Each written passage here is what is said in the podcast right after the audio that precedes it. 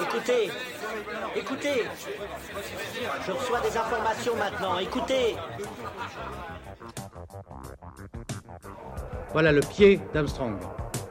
Au centre et en bas de votre écran. Et il marche maintenant. Il y aura peut-être des étapes pour aller vers Mars. Euh, il faudra peut-être d'abord apprendre en allant sur un astéroïde. Corben, mon ange, qu'est-ce que tu m'as fait là? Euh, Houston, on a un problème. Tu veux dire qu'on est dans un programme informatique Est-ce vraiment si invraisemblable And you'll see why 1984 won't be like 1984. Bonjour à toutes et à tous, j'espère que vous allez bien. Vous écoutez le premier hors-série de C'est plus que de la SF, votre podcast hebdomadaire sur la science-fiction animé par l'œil de chéri et produit par ActuSF. Chose promise, chose due, nous avons voulu vous faire profiter de l'interview complète de Frank Selzis. Il inaugurait le premier fact-checking scientifique de l'émission pour notre épisode sur Interstellar. Frank Selzis est chercheur CNRS au laboratoire d'astrophysique de Bordeaux. Il est spécialiste des exoplanètes et il répondait à cette question est-ce que le film Interstellar est scientifiquement crédible? La réponse courte, ce serait de dire non, euh, ça, n'est pas du tout crédible, mais c'est une question intéressante parce que c'est un film qui est un projet qui se veut euh, scientifiquement crédible au départ et qui a la réputation d'être scientifiquement crédible et qui euh, surfe sur des phénomènes physiques réels, tout à fait crédibles, mais qui ensuite sont mis dans une histoire d'une façon assez irréaliste. Alors si je peux dire deux, trois mots sur, sur le projet, euh, en fait euh, c'est l'idée au départ d'un très très grand physicien qui s'appelle Kip Thorne, un des grands maîtres, de, de- des grands experts de la théorie de la gravitation d'Einstein, donc de la relativité générale, et qui a été prix Nobel de physique euh, il y a trois ans pour sa contribution à la découverte des ondes gravitationnelles. Euh, il ne l'était pas au moment d'Interstellar. Et c'est quelqu'un qui, comme beaucoup d'astrophysiciens, ben, il a été bercé par la SF hein, avant avant de- d'aller dans la physique. Donc il a été bercé par Asimov, Heinlein, Clark, et il a toujours aimé la science-fiction. Il a eu notamment une contribution notable au bouquin Contact, euh, écrit, par, euh, écrit par Carl Sagan, pour les aspects justement trou noir, relativité qu'il y avait dans le livre. Et bah, il a travaillé à Caltech, qui est tout près des studios hollywoodiens. Et euh, il a toujours eu euh, comme rêve de, d'écrire un film. Donc il a écrit une histoire hein, qu'il a appelée Interstellar. Et euh, il a bon et par ses contacts, c'est un, un projet qui a d'abord été qui a d'abord intéressé Steven Spielberg. Et avec Thorne, ils se sont mis d'accord pour respecter deux règles fondamentales sur ce film. La première étant que le film devait respecter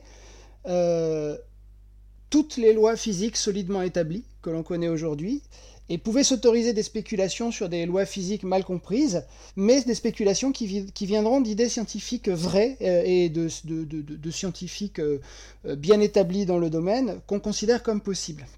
Et Spielberg a relevé le défi, Spielberg il aime bien s'entourer comme ça de, scientifiques, il avait même fait des, colloques scientifiques avant de faire Minority Report ou Artificial Intelligence. Mais le, projet lui a quitté les mains avec la disparition de, DreamWorks et s'est retrouvé alors entre les mains du scénariste qui avait été engagé à l'époque, qui était Jonathan Nolan, et, euh, et est resté dans la famille Nolan.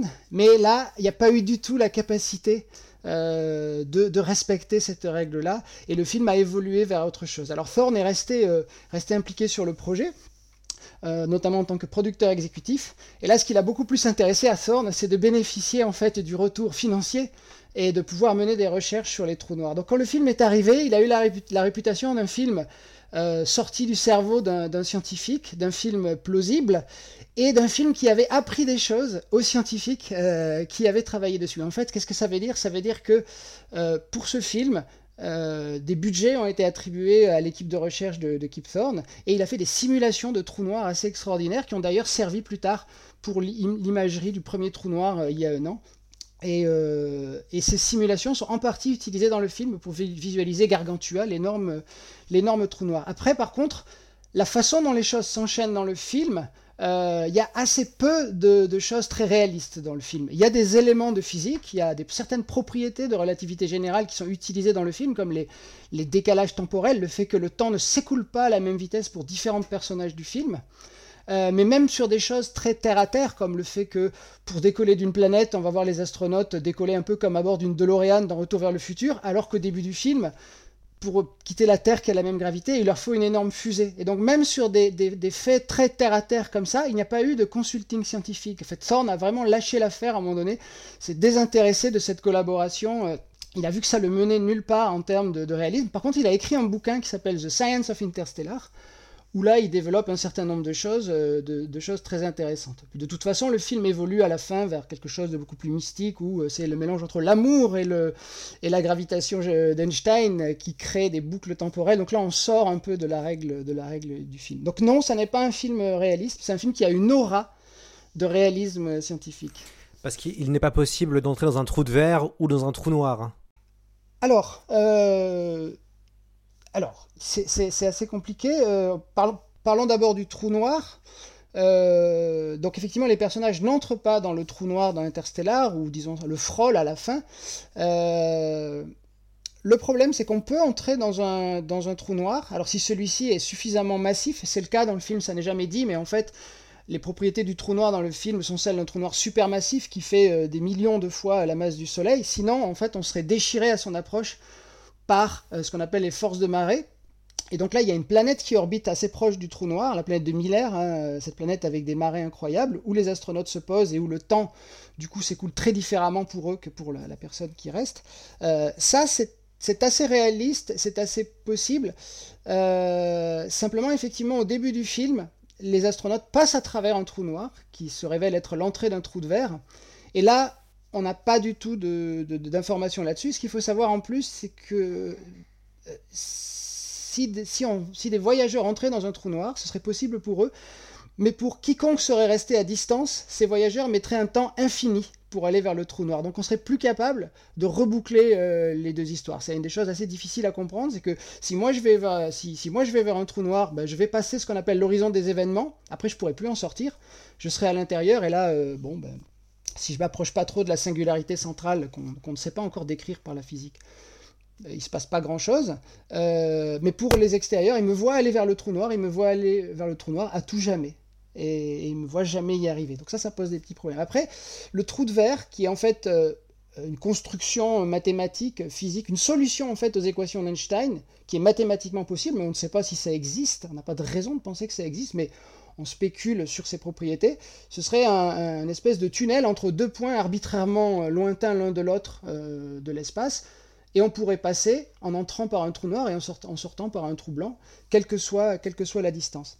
Alors même dans les cas euh, spéculés euh, purement mathématiques, euh, on n'envisage pas pour l'instant que, un être vivant puisse traverser. La question c'est est-ce que des particules pourraient passer en gardant leur charge, leur masse, etc. L'idée de garder un objet macroscopique, un objet complexe comme un humain dans cette traversée-là, c'est pas spécialement envisagé, encore que bon, ben, il y a des théories un petit peu, un petit peu spéculatoires, un petit peu compliquées qui envisagent, qui envisagent ça.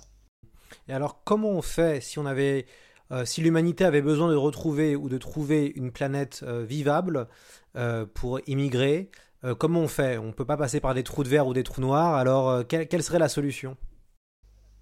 Alors, bon, mais déjà, l'exploration donc, des planètes autour d'autres étoiles, elle va d'abord se faire, bien sûr, à distance avec les moyens de l'astronomie. On va essayer d'en trouver, de regarder. Euh, pour l'instant, on en trouve, mais on ne détermine que leur masse, leur rayon, leur insolation. On aimerait savoir un petit peu si elles ont une atmosphère, de quoi c'est fait, est-ce qu'il y a de l'eau, des choses comme ça. Mais admettons qu'on en trouve et qu'on veuille y aller.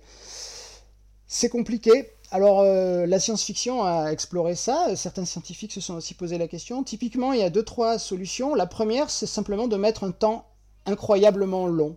C'est un peu l'idée des, vaisseaux générationnels qui mettent des siècles et des siècles pour atteindre une des étoiles les plus proches où euh, soit des humains sont mis en hibernation très longtemps, soit des générations d'humains se, succèdent. On pourrait y aller de façon extrêmement brève, en fait, euh, même la physique autorise un voyage aussi bref que l'on veut, mais il y a un coût énergétique absolument, euh, non envisageable, euh, en tout cas euh, tel qu'on peut, tel qu'on peut imaginer les choses aujourd'hui. Une solution intermédiaire, ce serait d'envoyer une petite sonde, sans humain du coup, une petite sonde robotique, la plus petite possible, et là de la pousser à des vitesses relativistes. et c'est par exemple l'idée du projet Starshot, qui serait d'envoyer une, micro, une micro-sonde en la poussant avec un laser vers, vers l'étoile la plus proche. Alors même ça, ce serait super compliqué à faire, mais alors envoyer un humain, euh, voilà, je dirais, soit c'est très très long, avec un coût euh, énergétique euh, formidable, soit c'est très court avec un coût énergétique encore plus formidable, voire euh, voilà, il faudrait dépenser l'énergie du soleil chaque seconde, quoi. Enfin il faudrait avoir la même puissance que le soleil attaché à un vaisseau. Mais les lois de la physique nous interdisent pas de faire un voyage interstellaire très rapidement, rapidement pour le voyageur, pas forcément rapidement pour les gens qui attendent sur Terre le retour. quels films de science-fiction sont crédibles scientifiquement pour vous? Alors, après, c'est compliqué. Il y a, Dans la science-fiction, tout n'est pas forcément tout crédible. Il peut y avoir des éléments crédibles. Dans Interstellar, il y a des éléments, euh, il y a des éléments euh, crédibles, et il y en a d'autres qui ne le sont pas du tout. Rares sont les films qui sont crédibles de bout en bout. Euh, je dirais que 2001 est probablement un des rares exemples. Alors bien sûr, la fin de 2001 va dans cette phase de spéculation qu'on s'autorise toujours en science-fiction, mais il est difficile dans 2001 Odyssée de l'espace de dire ah non ça c'est pas c'est pas correct. Là c'était vraiment euh, voilà, je dirais c'est le film qui respectait ces deux règles que s'était donné Thorne au départ pour son projet. Il y a d'autres films assez intéressants, assez réalistes. Il me vient en tête euh, la, variété Andromède de Michael Crichton, enfin le livre de Michael Crichton et le film de Robert Wise. Euh, mais il est tellement, moi je l'aime bien, mais il est tellement scientifique dans son approche qu'il peut, il peut être un peu ennuyeux pour euh, quelqu'un qui n'est pas à fond dans la démarche. Moi j'aime bien, mais c'est vraiment, il est, il est, il est très réaliste. Après, il y a des films qui ont des, des éléments, des éléments réels. Contact, par exemple, a pas mal d'éléments très réalistes. Après, il y a une partie de spéculation. Euh, rencontre du troisième type, bon, on va pas très loin euh, dans, les spéculations, parce qu'on est plutôt témoin de choses qui se passent sur Terre, mais euh, dans le fait que les gens enlevés il y a 50 ans ne vieillissent pas quand on les retrouve, etc. voilà, mais si je prends un film par exemple dont l'environnement est réaliste comme Minority Report de Spielberg, alors bien sûr on a un argument qui est avoir la connaissance du futur, donc ça c'est pas du tout en phase avec nos connaissances. Par contre, tout l'environnement autour, est très crédible et a été pensé avec des gens qui euh, bah, réfléchissaient un petit peu à l'évolution de la société euh, à cette époque-là.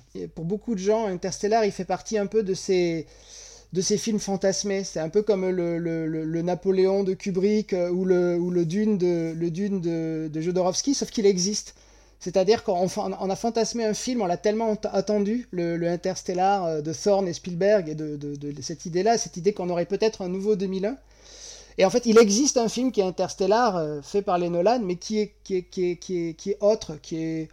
Alors c'est pour ça, je pense qu'il y a une réaction un peu viscérale chez beaucoup de, chez beaucoup de cinéphiles et chez beaucoup de, de, gens qui aiment la SF. C'est parce que voilà, il y avait ce film euh, dans lequel on mettait beaucoup, que, comme je dis souvent, moi je, je voulais l'aimer ce film, et dans la salle je l'ai aimé 30 minutes, après je m'en suis décroché, puis à la fin je l'ai détesté. Et, il existe encore en nous euh, comme un film qu'on attendait, et en plus quand, euh, quand, on a eu accès un peu à l'histoire originale, qui a été très très alambiquée ensuite par, euh, par les Nolan, l'histoire elle est géniale. Quoi. On, veut, on veut encore la voir, on veut encore la voir, l'histoire de Thorne, avec la mission chinoise, qui a sur, les robots de la mission chinoise qui ont survécu sur la planète, et tout ça. Donc il y a un vrai mythe autour de, autour de ça. et, bon, finalement, on a plus d'émotion, de vertige à, l'évoquer qu'à regarder le film, euh, qui, a, des très belles scènes visuellement, mais qui, qui Pour moi, ce qui me fascine avec ce film, c'est qu'en fait, on, parle de réalisme, mais en fait, on ne sait jamais de quoi on parle dans le film. On ne sait jamais où on va, quel est le système. On parle de planète habitable, mais on ne parle jamais d'une étoile. On ne sait pas si c'est le, trou noir qui a un rayonnement qui éclaire les, qui éclaire les planètes. On sait rien. Donc en fait, y a, la question du réalisme, elle se pose en fait même pas. Elle est très difficile à aborder dans ce film parce qu'on ne sait pas de quoi on parle. On ne sait pas qu'est-ce qu'il faudrait vérifier en fait dans, dans, dans, ce film. Donc on se, on se, rabat sur des petits éléments comme les décollages de fusées, etc. Euh, mais euh, sur l'histoire, ce qui se déroule, en fait, on ne le sait pas. Il y a une phase clé dans le film où euh, ils approchent des planètes et ils veulent savoir sur quelle planète ils vont aller en premier. Et alors ils auraient pu en parler avant, hein, ils ont passé beaucoup de temps, mais ils en parlent que là. Et en fait, il y a, je crois que c'est une scientifique dans le film qui dit, si vous voulez, j'ai des données sur ces planètes. Et il balaye ça du revers de la main en disant non, mais puis commence à parler du petit copain de l'un qui est peut-être sur telle planète, etc. Et ça, pour moi, ça résume, ça résume assez bien le film. C'est-à-dire, on veut jamais nous dire de quoi euh, il est physiquement question pour échapper justement à cette question du, du, du, réalisme et en faire quelque chose de plus onirique euh, sans qu'on sache vraiment de quoi, de quoi on parle. Et moi, j'en retiens par contre la, présence en fait du trou noir dans le film, qui elle est réussie, je trouve. En tant que présence de l'objet trou noir, euh, ces moments-là, voilà, je, m'en souviens bien. Je trouve qu'ils étaient, euh, ils étaient assez forts. Mais l'histoire en elle-même, euh, elle, est confuse. Elle est confuse, très confuse. Un film réaliste, c'est un film qui a une aura de réalisme scientifique. Mmh, très bien. Merci beaucoup, Franck Selzis. Je rappelle, vous êtes chercheur CNRS au laboratoire d'astrophysique de Bordeaux, spécialiste des exoplanètes, et vous venez, vous êtes le premier, à jamais le premier, d'avoir participé à cette expérience de fact-checking scientifique.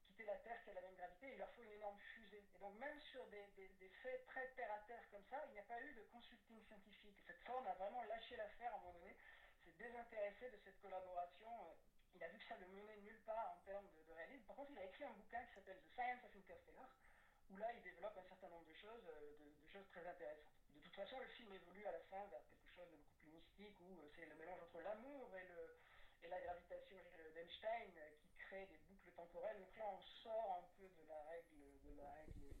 Donc non, ce n'est pas un film réaliste, c'est un film qui a une aura de réalisme scientifique. Hmm. Parce qu'il n'est pas possible d'entrer dans un trou de verre ou dans un trou noir.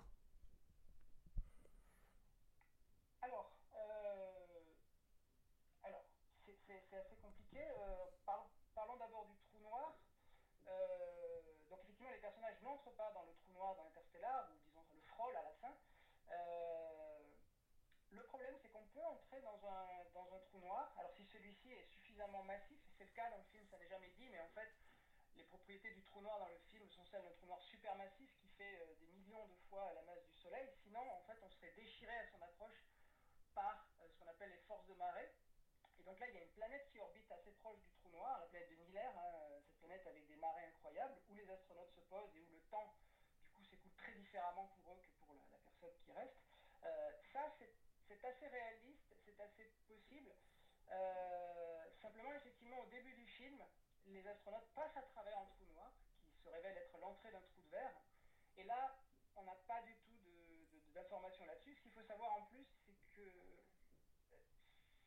si, des, voyageurs entraient dans un trou noir, ce serait possible pour eux, mais pour quiconque serait resté à distance, ces voyageurs mettraient un temps infini pour aller vers le trou noir. Donc on serait plus capable de reboucler euh, les deux histoires. C'est une des choses assez difficiles à comprendre, c'est que si moi je vais si, moi je vais trou noir, ben, je vais passer ce qu'on appelle l'horizon des événements, après je pourrais plus en sortir, je serai à l'intérieur, et là, euh, bon, ben, si je m'approche pas trop de la singularité centrale qu'on ne sait pas encore décrire par la physique, ben, il ne se passe pas grand-chose.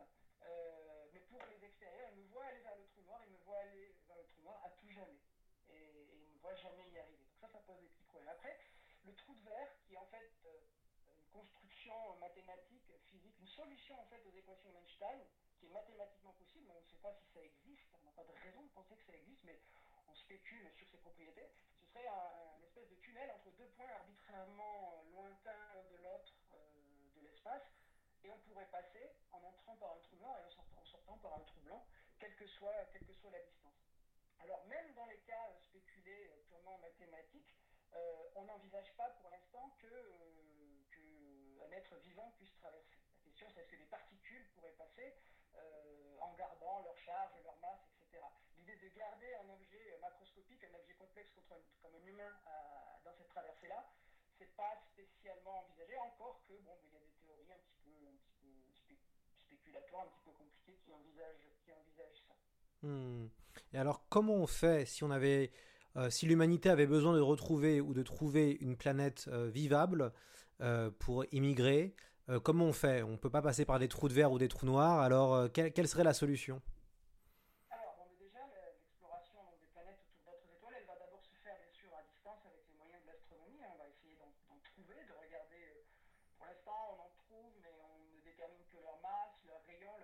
On aimerait savoir un petit peu si elles ont une atmosphère, de quoi c'est fait, est-ce qu'il y a de l'eau, des choses comme ça, mais admettons qu'on en trouve et qu'on veuille y aller, c'est compliqué. Alors euh, la science-fiction a exploré ça, certains scientifiques se sont aussi posé la question. Typiquement, il y a deux, trois solutions. La première, de mettre un temps incroyablement long. C'est un peu l'idée des, vaisseaux générationnels qui mettent des siècles et des siècles pour atteindre une des étoiles les plus proches où euh, soit des humains sont mis en hibernation très longtemps, soit des générations d'humains se, succèdent. On pourrait y aller de façon extrêmement brève, en fait, euh, même la physique autorise un voyage aussi bref que l'on veut, mais il y a un coût énergétique absolument, euh, absolument non envisageable, en tout cas tel qu'on peut, voilà, tel qu'on peut imaginer les aujourd'hui. Une solution intermédiaire, ce serait d'envoyer une petite sonde, sans humain, petite sonde robotique, la plus petite possible, et là de la pousser à des vitesses relativistes. Euh, et c'est par exemple l'idée du projet Starshot, qui serait d'envoyer une, micro, une micro-sonde en la poussant avec un laser vers, euh, vers l'étoile la plus proche. Alors même ça, ce serait super compliqué à faire, mais alors envoyer un humain, euh, voilà, soit c'est très très long, avec un coût énergétique formidable, soit c'est très court avec un coût énergétique encore plus formidable, voire euh, voilà, il faudrait dépenser l'énergie du soleil euh, chaque seconde, quoi. Enfin, voilà, Hmm. avoir la même puissance que le soleil attaché à un vaisseau. Mais la- les lois de la physique nous interdisent pas de faire un voyage interstellaire euh, très rapidement, rapidement pour le voyageur. Pas forcément rapidement pour les gens qui attendent sur Terre le retour. Quel- quels films de science-fiction sont crédibles scientifiquement pour vous Alors, après, c'est compliqué. Il y a- il y a- il y a- Dans la science-fiction, tout n'est pas forcément tout crédible. Il peut y avoir des éléments crédibles. Dans Interstellar, il y a des éléments, euh, il y a des éléments euh, crédibles, et il y en a d'autres qui ne le sont pas du tout. Et rares sont les films qui sont crédibles de bout en bout. Euh, je dirais que 2001 est probablement un des rares exemples. Alors bien sûr, la fin de 2001 est- va dans cette phase de spéculation qu'on s'autorise toujours en science-fiction. Mais il est difficile dans 2001 Odyssée de l'espace de dire ah non ça c'est pas c'est pas correct. C'était vraiment euh, voilà je dirais c'est le film qui respectait ces deux règles que s'était donné Thorne au départ pour son projet. Il y a d'autres films assez intéressants, assez réalistes. Il me vient en tête euh, euh, la variété Andromède de Michael Crichton, le livre de Michael Crichton et le film de Robert Wise. Euh, mais il est tellement, moi je l'aime bien, mais il est tellement scientifique dans son approche qu'il peut, il peut être un peu ennuyeux pour euh, quelqu'un qui n'est pas à fond dans la démarche. Moi j'aime bien, mais c'est vraiment, il est, il, est, très réaliste. Après, il y a des films qui ont des, éléments, euh, des éléments réels. Contact, par exemple, a pas mal d'éléments très réalistes. Après, il y a une partie de spéculation. Euh, rencontre du troisième type, on va pas très loin dans, les spéculations, parce qu'on est plutôt témoin de choses qui se passent sur Terre, mais dans le fait que les gens ont levé il y a 50 ans ne vieillissent euh, quand on les retrouve, etc. Euh, voilà, mais si je prends un film, par exemple, dont l'environnement réaliste comme Minority Report de Spielberg, alors bien sûr, on a un argument qui est euh, avoir la connaissance du futur. Donc ça, c'est pas du tout en phase avec nos connaissances. Par contre, tout l'environnement autour est très crédible et a été pensé avec des gens qui bah, réfléchissaient un petit peu à l'évolution de la société à cette époque-là. Hmm, Très bien. Euh, Merci beaucoup, Franck Selzis. Euh, Je rappelle, vous êtes euh, chercheur CNRS au laboratoire d'astrophysique de Bordeaux, spécialiste des exoplanètes, et vous venez, vous êtes le premier, à jamais le premier, d'avoir participé à cette expérience de fact-checking scientifique. Ah ben, super. À très vite.